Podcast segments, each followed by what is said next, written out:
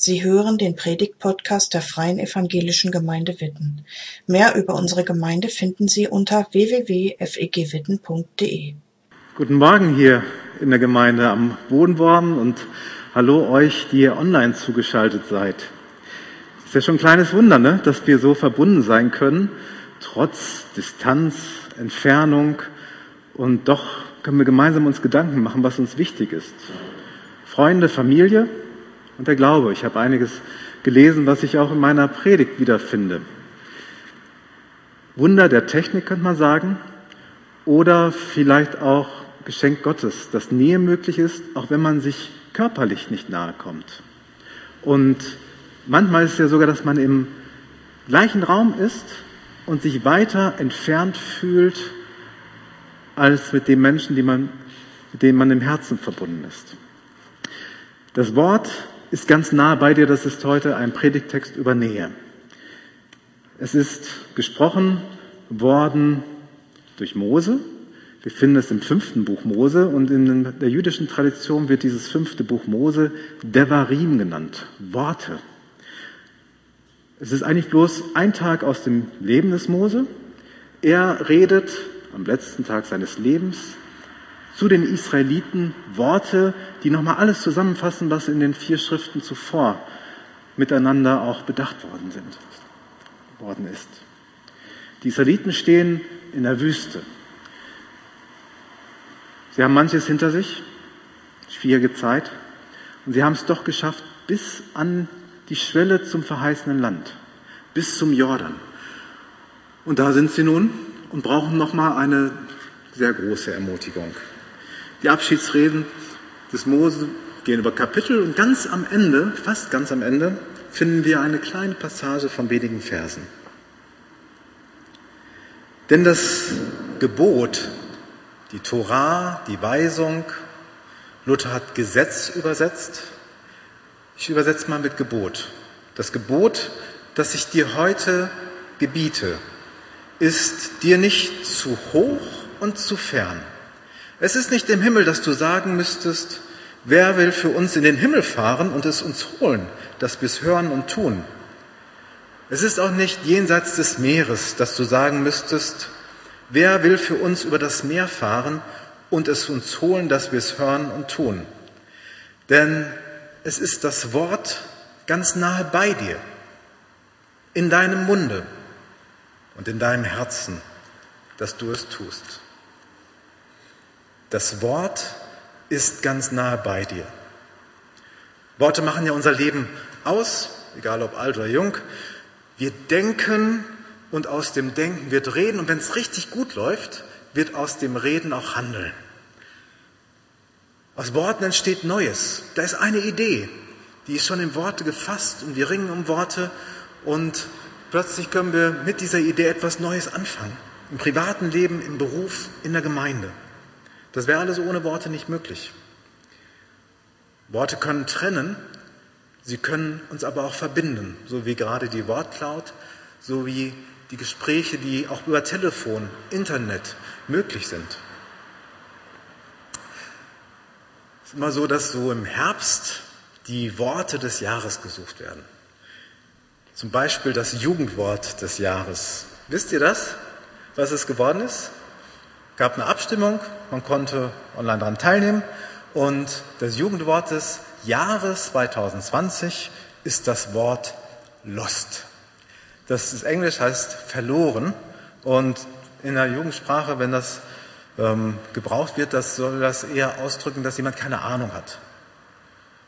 Wörtlich, ähm, ja, der ist verloren. Und das ist in unserer Zeit vielleicht sogar ganz treffend, weil manchmal Manchmal kann man im Dschungel der ganzen Informationen, der Kommunikationswege ganz schön verloren sein und sagen, entweder für sich selbst, oh, sorry, I'm lost, ich bin gerade völlig verloren, ich habe keine Ahnung, wovon du sprichst. Oder über andere sagen, ach komm, der ist lost, der hat ja keine Ahnung. Das ähm, sollte schon mal vorkommen, dass junge Leute das über Ältere sagen. Aber ich glaube, das ist unabhängig vom Alter. Auf jeden Fall dieses Wort, wenn jemand keinen Plan hat, wird durchaus auch, habe ich schon öfter mal gehört, verwendet.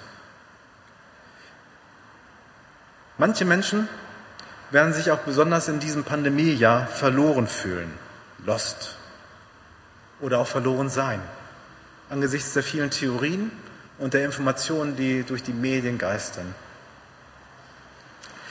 Bis zum Ende des Monats, ich glaube zum 25. herum, könnt ihr auch noch das Wort des Jahres vorschlagen. Und ich bin ganz, ganz sicher, dass dort solche Wörter wie Pandemie, Lockdown und sowas vorkommen. Das ist ja klar.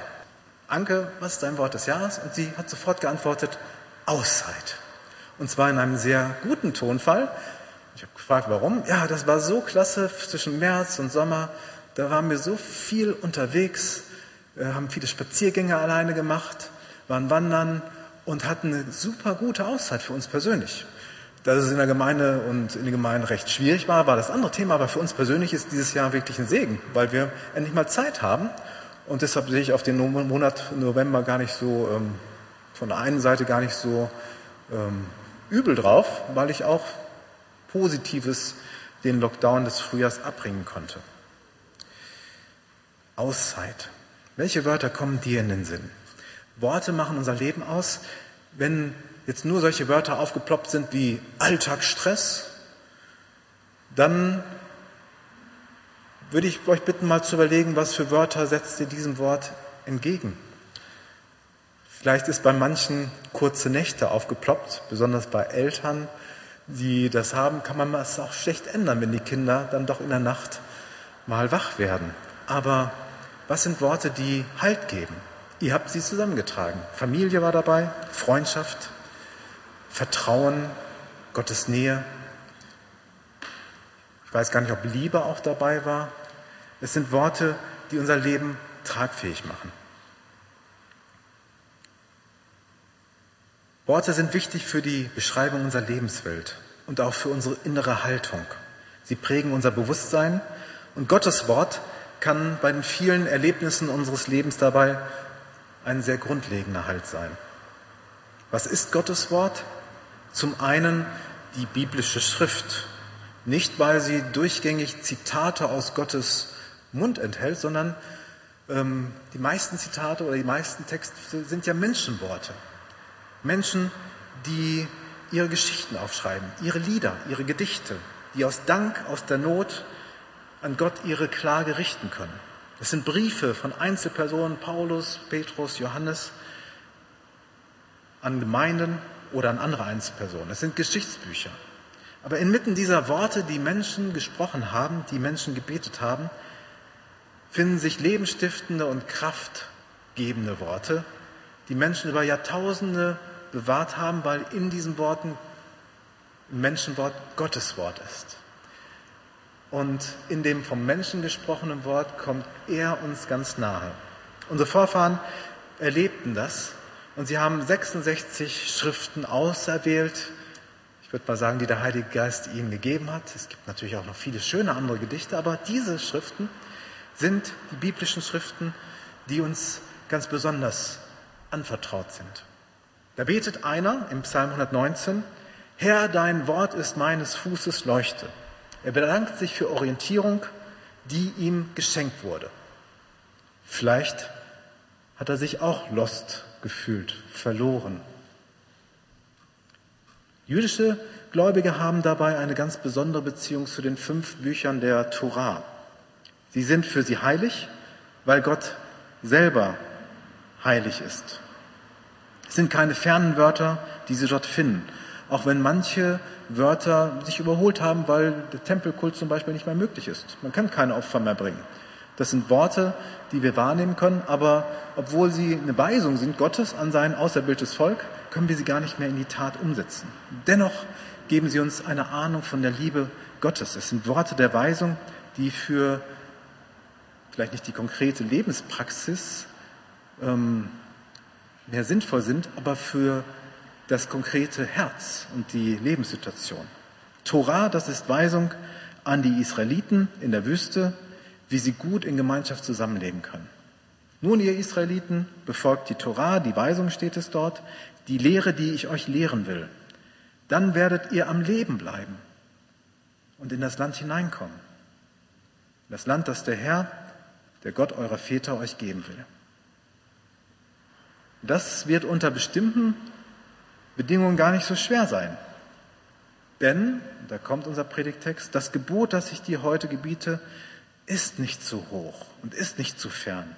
Es ist nicht im Himmel, dass du sagen müsstest, wer will für uns in den Himmel fahren und es uns holen, dass wir es hören und tun. Und es ist auch nicht jenseits des Meeres. Es ist ganz nahe bei dir, in deinem Munde und in deinem Herzen. Es ist ganz nahe bei dir, wenn man genau hinschaut, ist es naheliegend. Es ist naheliegend, dass wir Gottes Liebe annehmen können, wenn wir uns unsere Welt anschauen, unsere Mitmenschen. Wie viel Liebe steckt in der Schöpfung, in so vielen Speisen, die uns geschenkt sind. Wenn wir hinausgehen in den Stadtpark oder in die Natur, in diesen wunderbaren Farben, in dem Geschenk des Dialoges, der Worte, die wir untereinander haben und durch ihn auch in unserem Herzen spüren. Das kann uns ganz nahe kommen, dort, wo wir uns öffnen. So ist es dann auch ganz naheliegend, dass wir ihn lieben als Antwort und sagen, hey, danke, danke, lieber Vater, für dieses wunderbare Geschenk. Ich habe vielleicht manches in meinem Leben nicht. Kein Reichtum, ich habe vielleicht keine Macht wie Politiker, aber ich habe das Leben. Ich habe Familie und Freunde. Ich habe das Denken. Es ist naheliegend eigentlich auch die Weisung, dass wir unseren Nächsten lieben sollen, wie uns selbst. Wer mal darüber nachdenkt, weiß, dass das Leben nur so funktionieren kann, dass man dem anderen mit Respekt entgegentreten kann. Sie sind ja auch Gottes geliebte Geschöpfe. Egal welche Hautfarbe, welches Alter, wenn man darüber nachdenkt, sind wir doch alle Geschwister. Auch die anderen Gebote sind naheliegend. Ihr kennt sie. Du sollst nicht stehlen. Eine Weisung, die so logisch ist, wenn jemand im Schweiße seines Angesichts Geld verdient und sich ein bisschen Wohlstand erarbeitet hat, dann sollte man das ihm nicht wegnehmen, weder gewaltsam noch hinterlistig. Du sollst nicht falsch Zeugnis reden, weder deinem Nächsten, völlig naheliegend. Verleumdung zerstört Beziehungen. Du sollst nicht neidisch sein. Da können wir ja sagen, ja gut, das hat ja nichts mit dem anderen zu tun, aber doch, du zerstörst dich ja selbst und die Beziehung mit dem anderen, wenn du danach trachtest, was dem anderen gehört. Oder du sollst den Feiertag heiligen.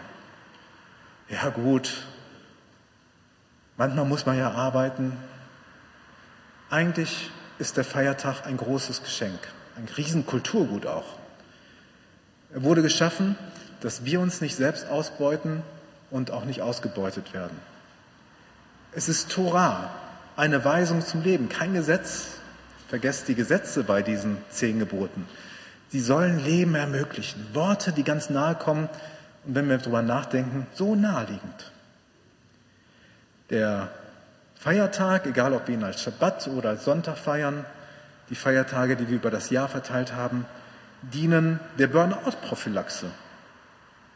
Feiertage ermöglichen Gemeinschaft, Ruhe für einen selbst.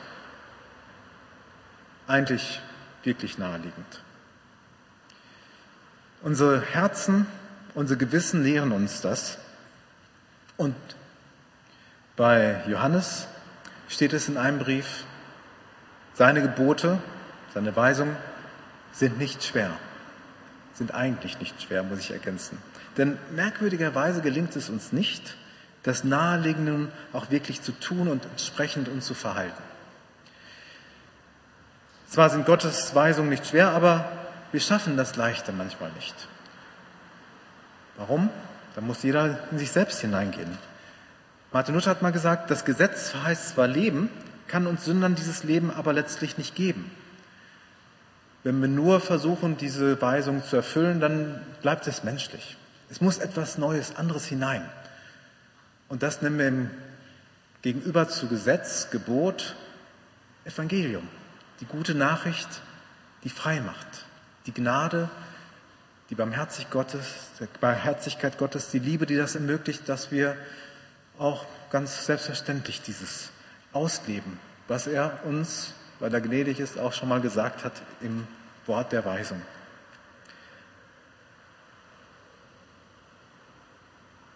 Das Wort des Evangeliums ist nicht von Natur aus in unser Herz geschrieben. Dass Gottes Sohn am Kreuz sterben musste, um unsere Schuld zu sehen und uns das ewige Leben zu erwerben, befremdet manchen Menschenverstand. Das Wort vom Kreuz ist eine Torheit denen, die verloren werden, schreibt Paulus.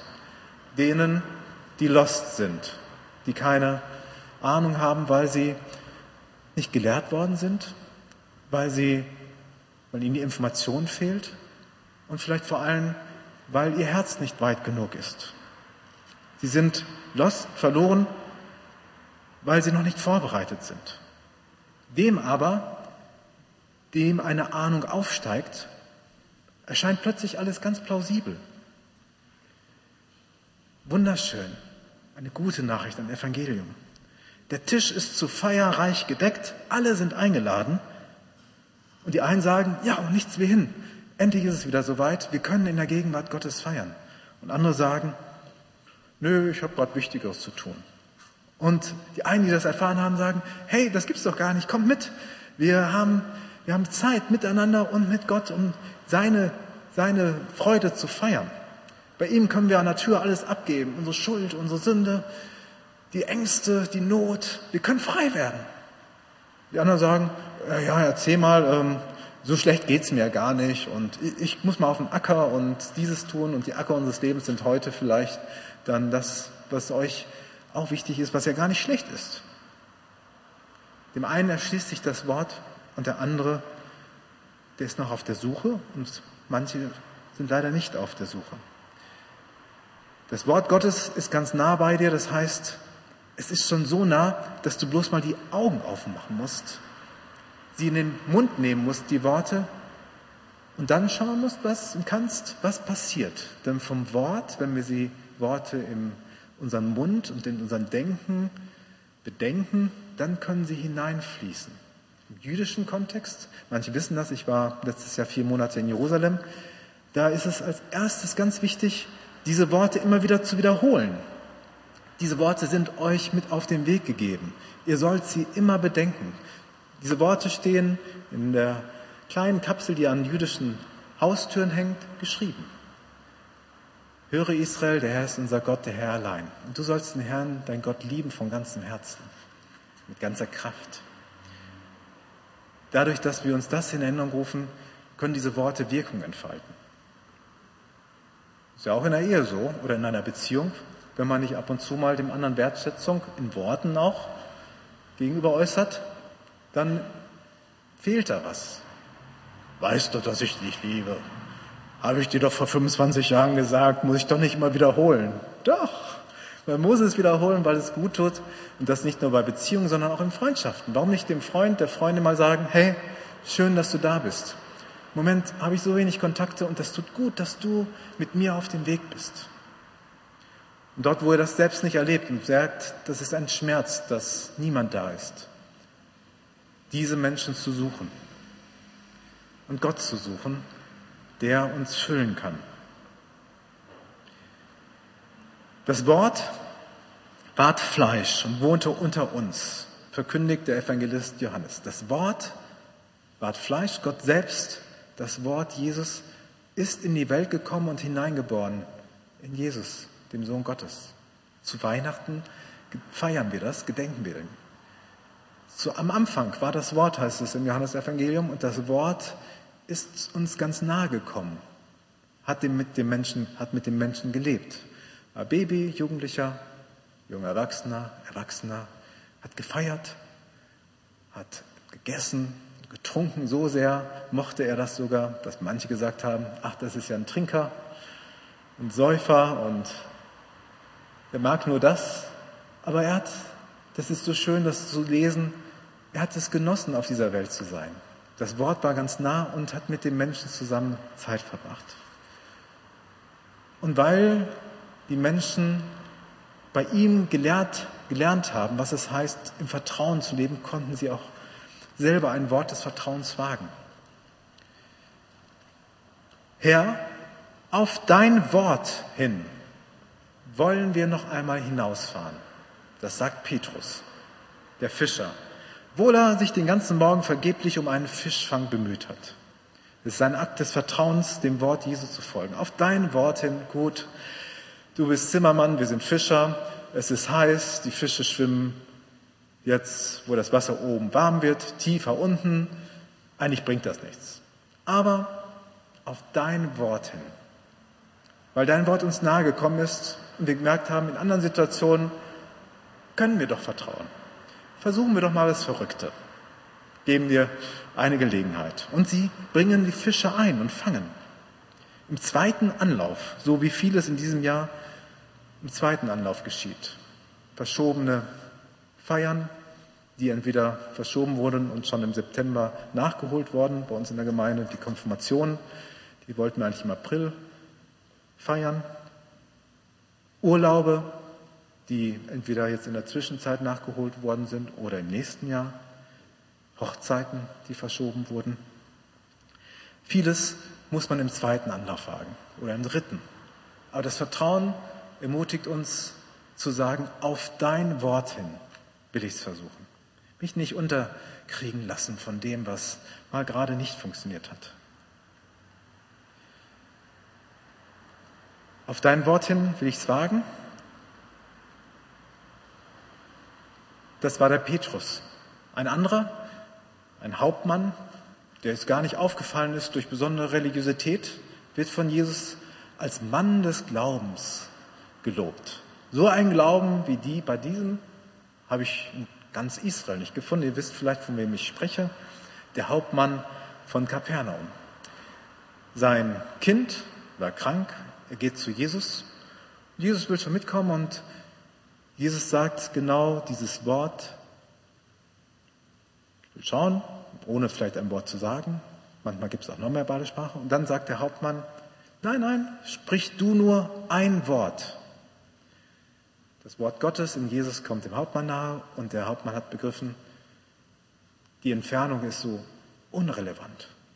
Ich bin ja auch ein Oberer und wenn ich befehle, dann hören meine Untergebenen.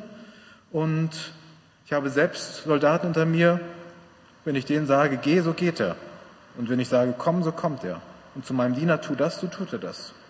Du brauchst dich gar nicht auf den Weg machen.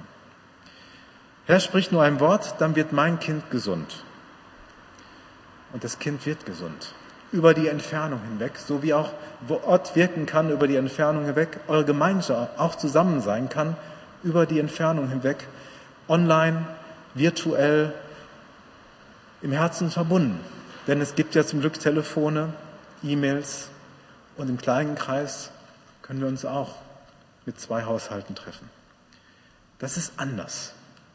Aber wir sind verbunden, weil das Wort nicht mechanisch ist, sondern von Herzen kommt. Das Gebot, das ich dir heute gebiete, ist nicht zu hoch und nicht zu fern, nicht im Himmel, nicht fern des Meeres. Es ist ganz nahe bei dir, in deinem Munde und in deinem Herzen, dass du es tust. Das Herz ist nach biblischem Verständnis ich selbst. Dein Herz, das bist du. So wie du jetzt da bist, so wie du heute lebst. Auf diesen Hintergrund entfaltet sich der Text aus dem Wort Devarim, Worte, fünfte Buch Mose, und sein ganzer Klang. Öffne dich mit deinem Herzen, deinen Sinnen, deinen Denken, und das Wort Gottes wird in dir wohnen. Es ist ja schon ganz nahe bei dir. Nur ein kleiner Sprung von dir entfernt, dass es hinüberspringt. Wenn das mal nicht eine gute Nachricht ist.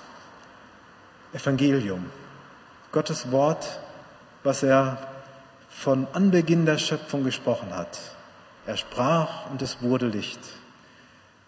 Gottes Wort ist in die Welt gekommen in Jesus, uns nahe geworden und spricht auch noch heute, wo er nicht mehr auf dieser Erde leibhaftig ist, sondern als Auferstandener durch seinen Heiligen Geist. Herr, spricht nur ein Wort. Das könnte unser Gebet sein. Denn dein Wort ist doch so nahe. Halleluja, kann ich da nur zu sagen. Und Amen. Vielleicht, Nachrede, wäre es ja mal gut, wenn wir auf unser Herz hören würden. Im Lockdown-Monat November haben wir Zeit dafür. Es steht übrigens den November ganz gut als stillen Monat, dass wir ihn als besinnlichen Monat wahrnehmen und diese Zeit nutzen, mal die Ohren aufzustellen, unser Herz weit zu stellen und zu hören, wie nahe er uns denn kommen kann. Denn er ist dann unterwegs. Danke fürs Zuhören. Sie wünschen sich jemanden, der ein offenes Herz und Ohr für Sie hat? Wir haben ein Team von Seelsorgern, das sich freut, für Sie da zu sein und vermitteln Ihnen gerne einen Kontakt. Anruf genügt unter Witten 93726.